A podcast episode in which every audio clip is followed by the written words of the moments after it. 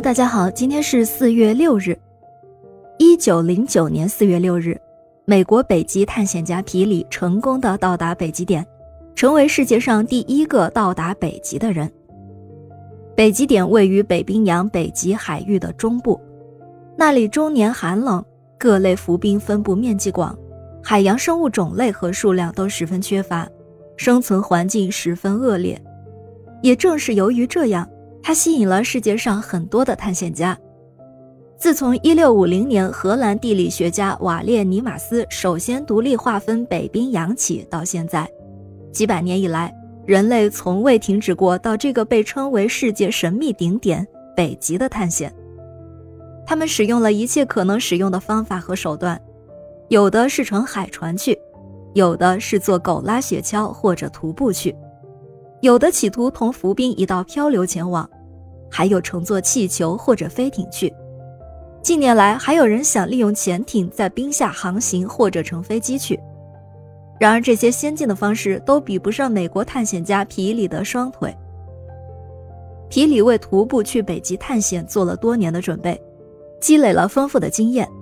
他先在格陵兰岛的冰上做徒步和乘狗拉雪橇行军的训练。他吸取了以往北极探险的失败教训，注意到当时还不大为人们所重视的冰山漂流的知识，并决定从格陵兰岛的北岸开始他的北极探险之行。皮里率领的北极探险队对北极一共进行过四次探险，前三次都没有成功。在一九零一年进行的第一次探险中，探险队到达北纬八十三度五十四分后。由于重重冰山的阻拦，加上拉雪橇的狗群极度疲乏，队伍只得返回原地。一九零二年，皮里的第二次远征也没有成功。这一次，他们比上次往北多走了三十七公里。一九零六年，第三次去北极探险，他们到达了北纬八十七度六分，但最终却因为携带的口粮不足而告失败。这些事例都并没有把皮里吓到。反而更坚定了他到北极探险的决心。一九零九年，时隔三年之后，皮里决定率探险队第四次远征北极。他总结了以往几次失败的原因和教训，做了充分的准备工作。这一次，他把参加探险的二十四名队员分成了六组，其中五个组是辅助队，一个组是主力队。辅助队的主要任务是在前面开路、修筑营房和搬运行李物资。以保证主力队有效地向北推进。